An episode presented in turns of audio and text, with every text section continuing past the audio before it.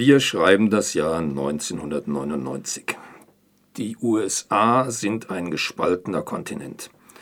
20 Jahre zuvor haben sich die westlich gelegenen Bundesstaaten Washington, Oregon und Kalifornien vom Bundesstaat abgetrennt und die unabhängige Republik Ökotopia gegründet. Seitdem herrscht ein Zustand des Kalten Krieges, in dem die Rest-USA mit allen möglichen Mitteln die abtrünnigen Staaten wieder zurückgewinnen will.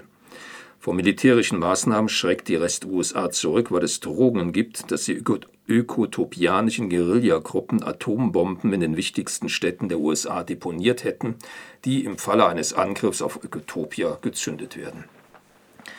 Nun, zu Beginn des zweiten Jahrtausends, entschließt sich die US-Regierung, das Verhältnis zu Ökotopia zu normalisieren, mit dem Hintergedanken, eine Wiedervereinigung zu bewerkstelligen.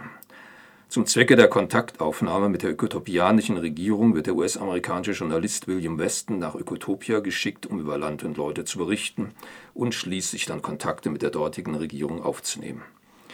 William Weston wird in dem Roman als klassischer Durchschnittsamerikaner beschrieben, der voll hinter dem zivilisatorischen Fortschritt der US-amerikanischen Gesellschaft steht, die, die sich ausdrückt in einer protestantischen Arbeitsethik, der als Fortschritt das Fließband, die Fertigpizza, die Freiheit des Privatautos und, die Unterwerfung der Frau unter den Mann und andere bekannte Schlechtigkeiten der kapitalistischen Zivilisation hervorgebracht hat. Westen glaubt nun, in ein Land zu kommen, dessen Regierung das eigene Volk unterdrückt und auf ein mittelalterliches Produktionsniveau zurückgebracht hat, quasi in einen Steinzeitkommunismus.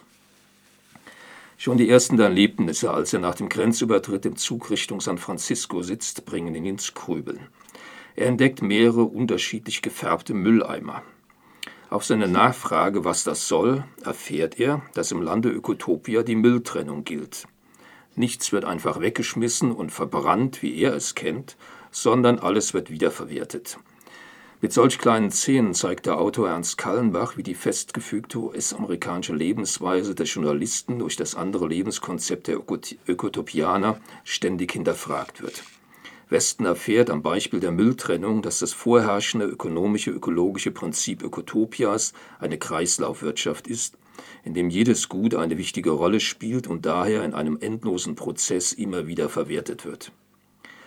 Das hat aber zur Voraussetzung, dass eine von Westen, das eine von Westen angesehene größte zivilisatorische Errungenschaft, die synthetische Chemie, die unter anderem diesen, den synthetischen Kunststoff hervorgebracht hat, in Ökotopia nicht mehr existieren und er daran zweifelt, wie diese ökotopianische Gesellschaft überhaupt existieren kann.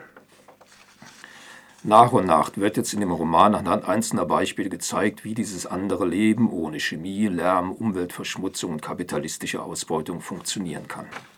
Zum Beispiel kommt er nach San Francisco, das er aus früheren Zeiten als quirlige Großstadt mit breiten Straßen, Massen von Menschen und Autos kennt. Aber was sieht er nun?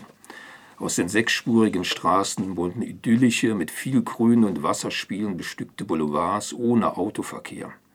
Was er sieht, sind auch viele Plätze, auf denen sich Menschen wohlergehen lassen. Fortbewegt wird sich mit E-Bikes oder auch kleinen elektrisch angetriebenen, autonom fahrenden Bussen, die für, den, für die, die für die Menschen ohne Bezahlung genutzt werden können.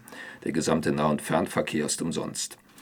Die ehemaligen hochhäusigen Bürotürme wurden in grün behängte Wohnungstürme umgebaut, die unsäglichen amerikanischen Einheitsvorstädte abgerissen und das Leben wieder in die Innenstädte geholt.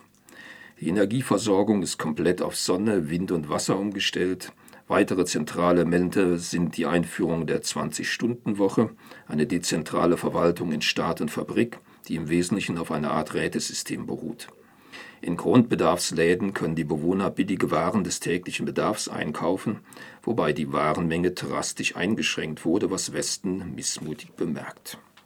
Wie man schon vermutet, wird im Laufe der Romanhandlung aus dem Kritiker und Zweifler William Weston am Ende ein überzeugter Anhänger der ökotopianischen, des ökotopianischen Staates.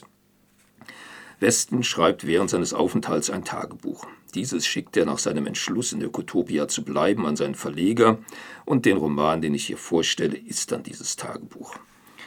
Der Autor Kallenbach hat nicht versucht, ein literarisch wertvolles Buch zu schreiben, sondern es ging ihm darum, auf möglichst realistische Weise einen anderen Gesellschaftsentwurf vorzulegen, als es der amerikanische Durchschnittsbürger gewöhnt war, und sie natürlich auch zu einem Umdenken, um sie dann auch zu einem Umdenken zu bringen.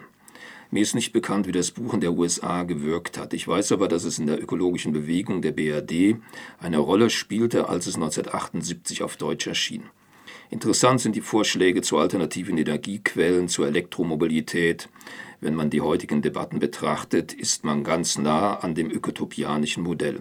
Weit entfernt sind wir aber heute jedoch von der 20-Stunden-Woche, dem Rätesystem und natürlich dem in Ökotopia massenhaft gerauchten Marihuana, was die Menschen in Ökotopia zu entspannten Zeitgenossen und Genossinnen macht. Das war also Ernst Kallenbach, Ökotopia, Original 1975 erschienen, auf Deutsch 1978 im Rotbuch Verlag. Wer es übersetzt hat, habe ich nirgendwo gefunden.